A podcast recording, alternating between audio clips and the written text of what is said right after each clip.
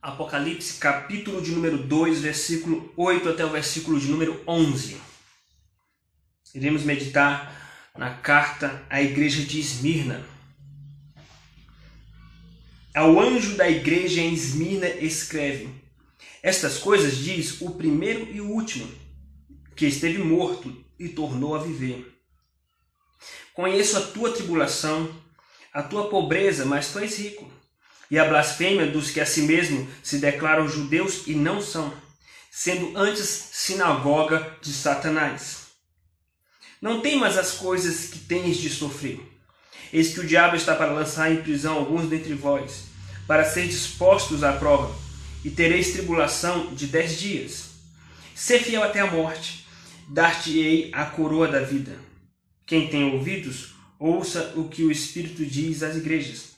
O vencedor de modo nenhum, de nenhum modo, sofrerá dano da segunda morte. Vamos orar para que Deus fale aos nossos corações. Senhor nosso Deus, nós rogamos para que o Senhor venha se inclinar para nos alimentar, para que o Senhor venha de fato olhar para nós com olhar de misericórdia e graça. As tuas misericórdias se renovam a cada manhã, diz Lamentações capítulo 3, versículo 22. Que de fato agora seja mais uma vez renovada a tua misericórdia, que seja evidenciada a tua graça, o teu amor para conosco, a tua compaixão, não atentando para nossas limitações e fraquezas. Fala aos nossos corações nesta, nesta noite. Glorifica o teu nome, glorifica a tua palavra. Em nome de Jesus. Amém.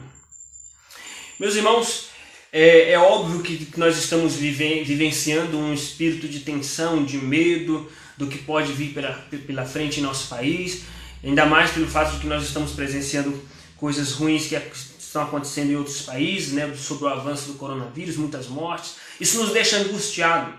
Isso nos deixa muitas vezes enfiado em nossa caverna como Elias, na angústia, na tristeza, no medo do que pode acontecer. A ansiedade é algo terrível, meus irmãos. A ansiedade é algo terrível. E isso tem acometido muita gente nos dias de hoje. Esse espírito de tensão, de medo. E isso nos leva, meus irmãos, a, a analisar é, de fato se existe uma saída para nós vencermos este medo. Existe uma saída sim. O texto de Apocalipse, capítulo de número 2, 2 vem trazer então princípios acerca disso. Na verdade, a, a, a carta a, a Esmirna, né? a carta de Cristo a Esmirna, ela tem como teor traz, trazer as razões para, aquela, para que aquela igreja não tema as dificuldades, as tribulações que eles estavam prestes a enfrentar e as tribulações que eles já enfrentavam.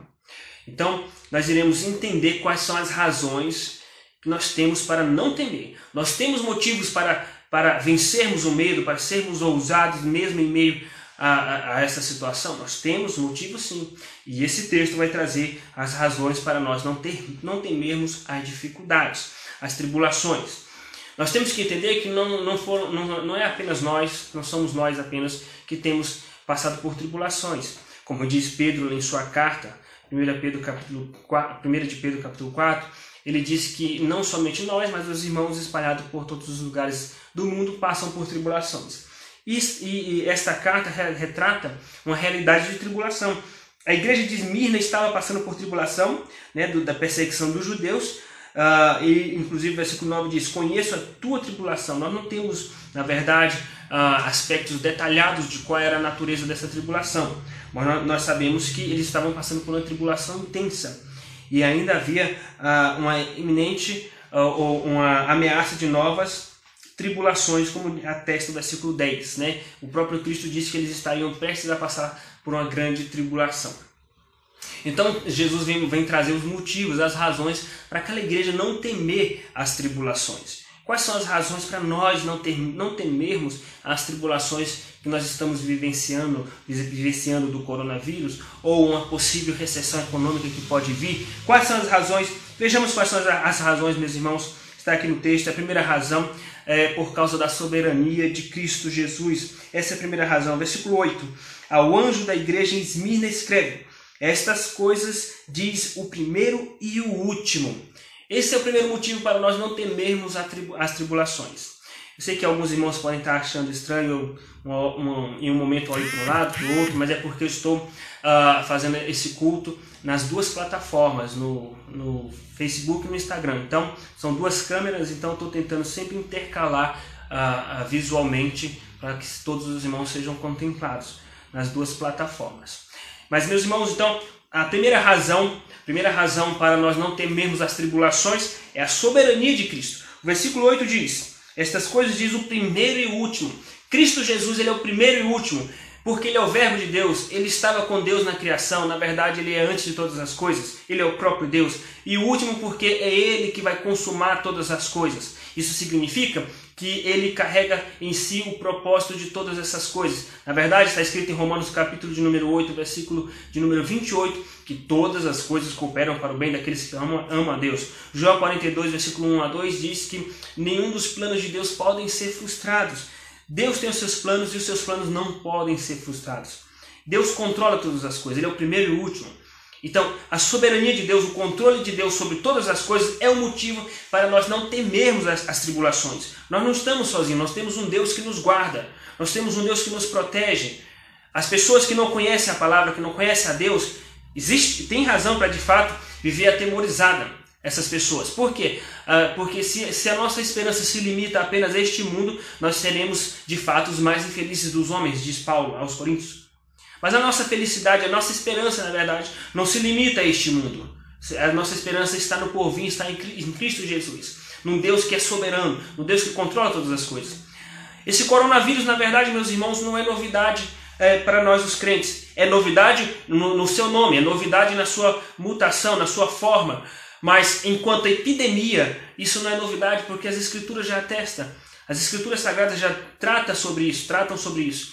Apocalipse 6 fala do cavalo amarelo, que é um cavalo que vai trazer epidemias, doenças, que em grego a palavra, para cavalo amarelo é esverdeado, que remete a doenças. Então, na verdade, as próprias, as próprias escrituras já atestam, na verdade, sobre a questão de epidemias. O mundo está sendo pego de surpresa cada vez mais com epidemias cada vez mais fortes, mas nós, a igreja, já sabemos que Deus controla tudo isso, que tudo isso está no controle de Deus, está no plano de Deus. Então, meus irmãos, aquietai-vos e saber que eu sou Deus, diz a palavra de Deus. Nós devemos nos aquietar e saber que Deus está no, está no controle de tudo. Nós devemos saber que Deus é soberano, que nada foge ao seu plano, que tudo isso já está decretado. Está escrito no Salmo, quando Davi nos diz: Todos os meus dias estão escritos no teu livro. De fato, tudo isso já foi decretado e predestinado por Deus. Isso para Deus e para nós, a igreja, não é uma novidade. Essas tribulações são, na verdade, sinais dos fins dos tempos que está debaixo do controle de Deus. Ele é o primeiro e o último. Esse é o primeiro motivo para nós não temermos, não temermos as tribulações. O segundo motivo para nós não, tem, não temermos as tribulações é a compaixão de Cristo. O primeiro motivo é a soberania de Cristo. O segundo motivo é a compaixão de Cristo. A Bíblia diz que Deus se compadece de seus filhos.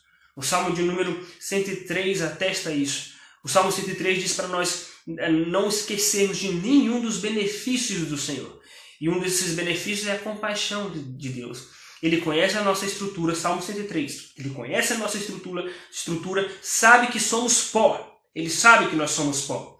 Assim como um pai se compadece de um filho, assim o Senhor se compadece de nós. A compaixão de Cristo é fundamental para nós, de fato, não temermos as tribulações. Agora, onde nós encontramos a, a, a compaixão de Cristo aqui em Apocalipse capítulo 2? Cristo ele se compadece de nós de que maneira? Em primeiro lugar, ele se, se compadece da sua igreja, do seu povo, ah, atentando para a sua tribulação. O que significa atentar para a sua tribulação? Significa olhar para a nossa condição, enxergar, se preocupar com a nossa condição. Veja o que diz o versículo 9: Conheço a tua tribulação. Por que Jesus fala isso para aquela igreja? Para que, que aquela igreja não, não pense que ela estava sozinha, não pense que Cristo não estava olhando para ela. Porque nos momentos de tribulações, a nossa sensação é a mesma, mesma sensação de Davi quando escreveu o Salmo 22. Deus meu, Deus meu, por que me desamparaste? Nós devemos entender que, independente das circunstâncias, independente da nossa sensação emocional, independente disso, Deus não nos abandona, pelo contrário, Ele atenta para nossas tribulações, Ele está atento, Ele conhece, o versículo de número 9, eu conheço, eu sei o que você está passando.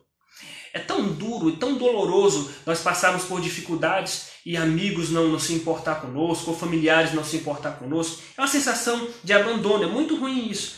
Eu estou passando por lutas, por tribulações e ninguém me liga, ninguém pergunta por mim.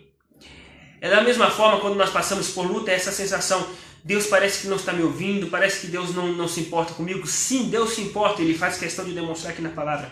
Conheço a tua tribulação. Ele conhecia a tribulação de Esmirna e faz questão de relatar sobre isso. Quando Deus, na verdade, chamou Moisés para guiar o povo, para libertar o povo do Egito, daquela tribulação, daquela escravidão, Deus falou para Moisés: Eu vi, eu vi a luta do meu povo, eu ouvi o seu clamor e desci para livrá-los. Então, antes de Deus descer, ele primeiro vê, ele primeiro faz questão de demonstrar que se preocupa, se preocupa conosco. Então, ele demonstra essa compaixão atentando para nossas dificuldades. Ele também demonstra essa compaixão se identificando conosco. Ele demonstrou essa compaixão para, para com os crentes de Esmirna, se identificando com, com, com aquela igreja. A igreja de Esmirna estava inserida no contexto do ano de número 95 depois de Cristo, sob o poder do imperador Domiciano, onde havia muita perseguição e morte aos cristãos. Muitos, muitos cristãos morreram na arena e no fogo naquela época. Então Cristo vem consolar aqueles crentes. E veja de que maneira ele consola, se identificando com a luta daqueles crentes. Versículo 8: Ao anjo da igreja em Esmirna escreve: Estas coisas diz o primeiro e o último, que esteve morto e tornou a viver. O que, o que Cristo queria ensinar para aquela igreja? Não, foram, não foi apenas o seu filho que morreu, não foi apenas o seu tio que morreu, o seu pai que morreu, ou a sua mãe que morreu. Eu também estive morto. Ou seja, Deus o Pai também perdeu um filho. Deus o Pai perdeu um filho. Diante dessas lutas e circunstâncias, quantas perdas as pessoas têm? Alguém perdeu um parente, um familiar, e às vezes a pessoa se, se é, questiona a Deus: Por que, Senhor? Por que o Senhor permitiu isso comigo? Na verdade, a Bíblia diz em Romanos que Deus não poupou o seu próprio filho, antes o entregou por todos nós para nos salvar. Isso aconteceu com Cristo. O, o, Pai também teve uma perda. Deus Pai teve uma perda. Qual foi a perda? Entregar Jesus naquela cruz por nós. Ele esteve morto. Ele se identifica com o nosso sofrimento. Se nós temos enfermidades, ele foi ferido. A Bíblia diz que eh, em Isaías capítulo de número 53, que ele levou sobre si todas as nossas enfermidades. O castigo que, que, que nos traz a paz estava sobre ele. Ele foi ferido, oprimido de Deus. Então, se nós passamos por lutas, tensões, preocupações, ansiedade, dificuldades econômicas, dificuldades na área da saúde, nós temos que entender que Cristo sofreu por nós há dois mil anos antes de nós, ele também sofreu. Mas esse não foi, essa não foi a maior luta de Cristo, não foi a maior tribulação dele. A maior tribulação dele foi te garantir vida eterna. E para te garantir vida eterna, ele teve que sofrer a separação do Pai na cruz, ele teve que sofrer a ira de Deus na cruz, para te garantir a vida eterna. Não foi só a morte física que Cristo sofreu. Então nós temos que entender, meus irmãos. Nós não podemos julgar Deus, dizer que Deus tem sido severo. De maneira nenhuma. Nem deveríamos ousar cogitar pensamentos assim. Mas se você por algum momento teve um deslize e pensou algo assim, por que, que Deus está permitindo isso no mundo? Deveríamos perguntar antes, por que Deus permitiu que o filho dele sofresse na cruz há dois mil anos atrás? Você já se perguntou por que, que ele sofreu na cruz há dois mil anos atrás? Por que, que ele foi é, separado de Deus? Por que, que ele recebeu a ira de Deus na cruz há dois mil anos atrás? Foi por você. Isso significa que se ele morreu por você, se ele te deu vida eterna gratuitamente em Cristo Jesus e o preço foi o sangue, o sangue do seu filho, nós não deveríamos reclamar se ele nos abençoa, deixa de nos, de nos abençoar, se ele dá ou se ele tira, se ele dá saúde, se ele tira saúde, se ele dá a vida, se ele tira a vida, se ele dá dinheiro, se ele tira dinheiro. Não deveríamos reclamar uma vez que ele nos deu acesso gratuito à vida eterna, de maneira incondicional, de maneira permanente. Então, meus irmãos, a primeira razão para nós não temermos as tribulações é a soberania de Cristo, porque Ele é o primeiro e o último. A segunda razão para nós não temermos as tribulações é a compaixão de Cristo, de maneira tal que ele atenta para nossos sofrimentos, ele conhece o nosso sofrimento. Ele, na verdade, não apenas conhece o nosso sofrimento, ele se compadece de nós também, se identificando com o nosso sofrimento, porque ele também sofreu. E também não apenas isso, não apenas a, a, se identificando, atentando, mas também nos deixando de sobreaviso. Isso é uma maneira, de fato, de demonstrar cuidado quando você deixa alguém de sobreaviso. Existe um perigo iminente e você deixa a pessoa de sobreaviso. Olha, é melhor você se, se prevenir porque vai acontecer tais e tais eventos. Deus foi cuidadoso com a igreja. Cristo foi amoroso com a sua igreja.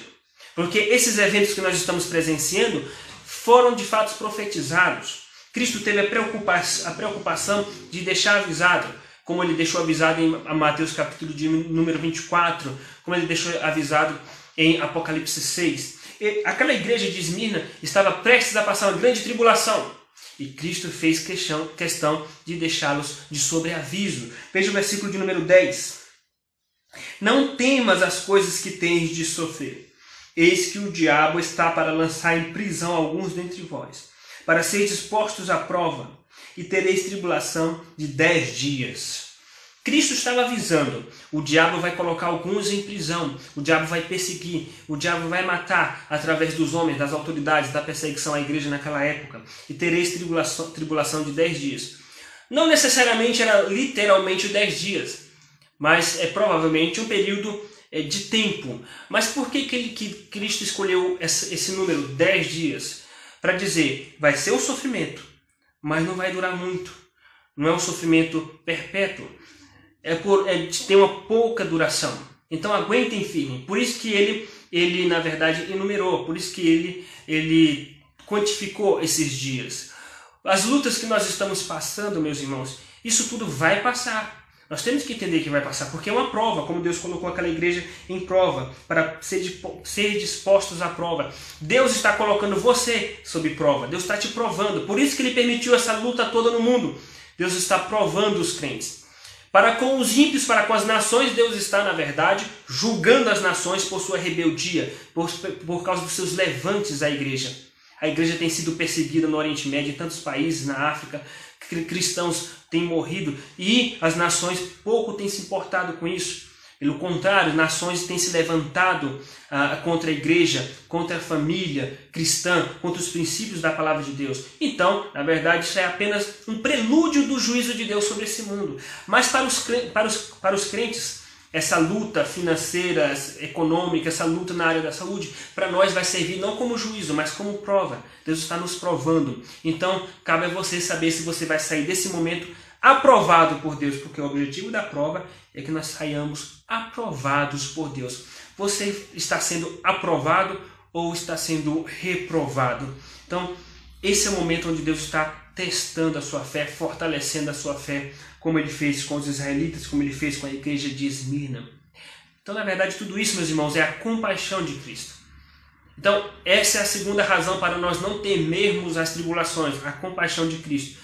Compaixão em, em, em conhecer a nossa luta, em atentar para a nossa luta, compaixão em se identificar com o nosso, nosso sofrimento, compaixão em nos deixar de sobreaviso sobre tudo o que há de vir sobre a terra. Então, nós já vimos até aqui as razões para nós não temermos as tribulações, que é o tema central desta carta, versículo 10. Não temas as coisas que tens de sofrer. Quais as razões? A soberania de Cristo e a compaixão de Cristo. A terceira e última razão, a fidelidade de Cristo. A fidelidade de Cristo em suas promessas é uma das principais razões para nós não temermos as tribulações, porque ainda que nosso corpo morra, nossa alma viverá. Aquele que crê em mim, ainda que morra, viverá porque eu ressuscitarei no último dia, disse Jesus. De fato, nós temos promessas de Deus para o futuro, para a vida eterna. Veja a fidelidade de Cristo sendo atestada aqui, nos prometendo riquezas, versículo de número 9 em diante. Versículo 9 fala sobre: Conheça a tua tribulação, a tua pobreza, mas tu és rico. De fato, provavelmente aquela igreja estava, eh, tinha um aspecto eh, social muito carente. É provável que fosse uma igreja que, vi, que, vivenciava né, uma crise econômica, dificuldades econômicas, especialmente em face à perseguição que havia. Nós hoje estamos todos a domicílio, né, em, domicílio, estamos aí tran, trancafiados em casa uh, por, por motivos de, dessa epidemia, dessa pandemia. Mas uh, os crentes daquela época, provavelmente, haviam momentos que eles tinham que ficar trancados em casa por causa da perseguição. Eles tinham escassez, eles sofriam é, dificuldade econômica. E eles de fato, de fato eram pobres, mas Cristo os consola. Os consola dizendo, os consola de que maneira? Dizendo que eles são ricos. Versículo 9: Conheça a tua tribulação, a tua pobreza, mas tu és rico.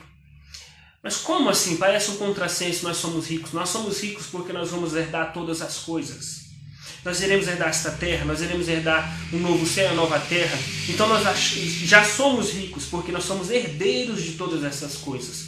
A Bíblia diz em Romanos capítulo número 8 que se nós sofremos com Cristo, com Ele também seremos glorificados, porque com Ele nós somos co-herdeiros com Cristo. Nós herdamos em Cristo todas as coisas. Ele prometeu todas as coisas para nós, uma vida que nem olhos viram o que Deus preparou para nós. Uma vida de graça e misericórdia e riqueza diante de Deus. As pessoas acham que, algumas pessoas têm, têm o, senso comum de achar que, que Deus ele odeia riqueza. Né? Outros, eh, existem crentes que não gostam de falar do tema riqueza, mas eu digo para você o seguinte, que Deus deseja que o crente seja rico. Deus quer que o crente seja rico. Deus quer que você seja rico, mas não necessariamente para agora. A riqueza que Deus preparou para você é um novo céu uma nova terra, para quando Cristo voltar. Ele pode nos dar riqueza agora? Pode, mas ele não, não nos prometeu agora. O que, ele, o que ele prometeu agora? Tribulação. E nos deixou de, de sobreaviso sobre essas tribulações. Mas ele nos prometeu riquezas. Dinheiro, ouro, muito mais do que isso uma vida de paz e plenitude, uma vida de alegria na presença de Deus. E não existe riqueza maior que, que essa. Então Deus deseja prosperidade para o crente? Sim, mas Ele vai nos dar essa prosperidade quando Cristo voltar. Até lá, nós vamos ter a assistência do Espírito, a provisão de Deus, o necessário para sobrevivermos, força para trabalhar, vai nos abençoar também, aqui a pular é, é, é, materialmente Ele pode nos abençoar, mas Ele também pode nos, nos dar momentos de escassez, de luta e tribulação, mas nossos olhos estão no futuro, nas riquezas que Ele prometeu no futuro para nós. Por isso, nós já somos considerados ricos em Cristo Jesus. Ele diz: Conheço a tua pobreza, mas tu és rico por causa da fidelidade de Deus das promessas futuras de prosperidade. Não estou falando de prosperidade mesquinha, não estou falando de prosperidade de dólar, de real, que é algo muito pobre comparado ao céu e à nova terra. Estou falando de uma prosperidade espiritual muito mais ampla. Meus irmãos, ele atesta a fidelidade, a sua fidelidade, nos prometendo não só essas riquezas futuras, uh, e atestando que nós somos ricos, mas também uma coroa, uma coroa da vida e o livramento da segunda morte. Versículo 10 e 11. Ele diz no versículo 10 e 11: Não temas as coisas que tem de sofrer, eis que o diabo está para lançar em prisão alguns dentre vós, para seres fortes à prova e tereis tribulação de dez dias. Ser fiel até a morte, dar-te-ei a coroa da vida. Quem tem ouvidos, ouça o que o Espírito diz às igrejas. O vencedor de nenhum modo sofrerá dano da segunda morte ser fiel até a morte e dar-te a coroa da vida. Obviamente, essa coroa da vida será apenas para aqueles que conseguirem ser fiéis até a morte. E quem vai conseguir ser fiel até a morte? São, são os escolhidos de Deus, são os crentes é, fiéis em Cristo Jesus. Porque aquele que começou a boa obra em vós há de completar até, até o dia de Cristo Jesus. É Ele que vai completar essa obra. E graças a Deus por isso, que nada nos separará do amor de Deus em Cristo Jesus. Essa é a promessa. Veja o versículo de número 11. O vencedor de, modo nenhum sofrerá dano da segunda morte. O que eu tenho que fazer para ser vencedor? Em primeiro lugar, você tem que ter Cristo em sua vida. Você tem que se converter dos seus maus caminhos, se arrepender da sua vida de impureza, de pecado, dobrar os seus joelhos, colocar a cara no pó pedir perdão para Deus e clamar o nome de Jesus, porque a Bíblia diz que todo aquele que invocar o nome do Senhor será salvo. Se você fizer isso, de fato o Espírito Santo passará a habitar em seu, habitar em seu coração e você será uma nova criatura. Então, de maneira nenhuma você passará pelo dano da segunda morte, que é a morte eterna. Porque ainda que nós passemos pela, pela morte física, ainda que o seu corpo seja velado em um cemitério, um dia você vai ressuscitar e você não vai passar pelo dano da segunda morte. E isso é o que importa. É isso que faz a diferença. O que adianta você ser preservado de tribulações e passar pela primeira e pela segunda morte? Os crentes não passarão pela segunda morte, que é a morte eterna. Isso foi promessa de Deus. E se ele prometeu, ele vai cumprir. Meus queridos irmãos, nós vimos aqui no texto da carta a Esmirna as razões para nós não, ter, não temermos as tribulações. Nós estamos passando por, por uma tribulação global. No momento, o momento que nós estamos vivenciando está sendo nivelado. Rico, pobre, é, pessoas de, de etnias diversas, Todos estão passando por tribulações de tensão, de medo, medo econômico, medo na questão da área da saúde. Deus, com um simples vírus, com um pequeno, pequeno vírus, nivelou a humanidade. Mas nós, os crentes, devemos entender que nós temos motivos para levantar nosso ânimo, olhar para frente e caminhar com ânimo e alegria diante de Deus, mesmo em meio a circunstâncias difíceis. Quais são as razões para nós não temermos as tribulações?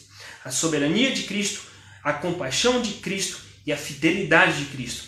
Esteja atento a esta palavra de Deus, que Deus possa de fato fundamentar mais ainda esta, essa palavra de alegria em seu coração. Vamos orar. Senhor nosso Deus, queremos te agradecer por tua palavra, Pai, que teu Espírito Santo faça com que esta palavra venha ter um caminho em direção a cada coração que a ouviu de maneira transformadora. Que esta palavra venha transformar os corações, venha nos fortalecer, nos reanimar em meio a tanta tribulação, a tantas más notícias, que o Teu Espírito Santo venha nos reanimar, venha nos ajudar a ter uma visão espiritual de tudo isso. Que o Senhor nos fortaleça, Pai, na Tua palavra, em nome de Jesus. Amém.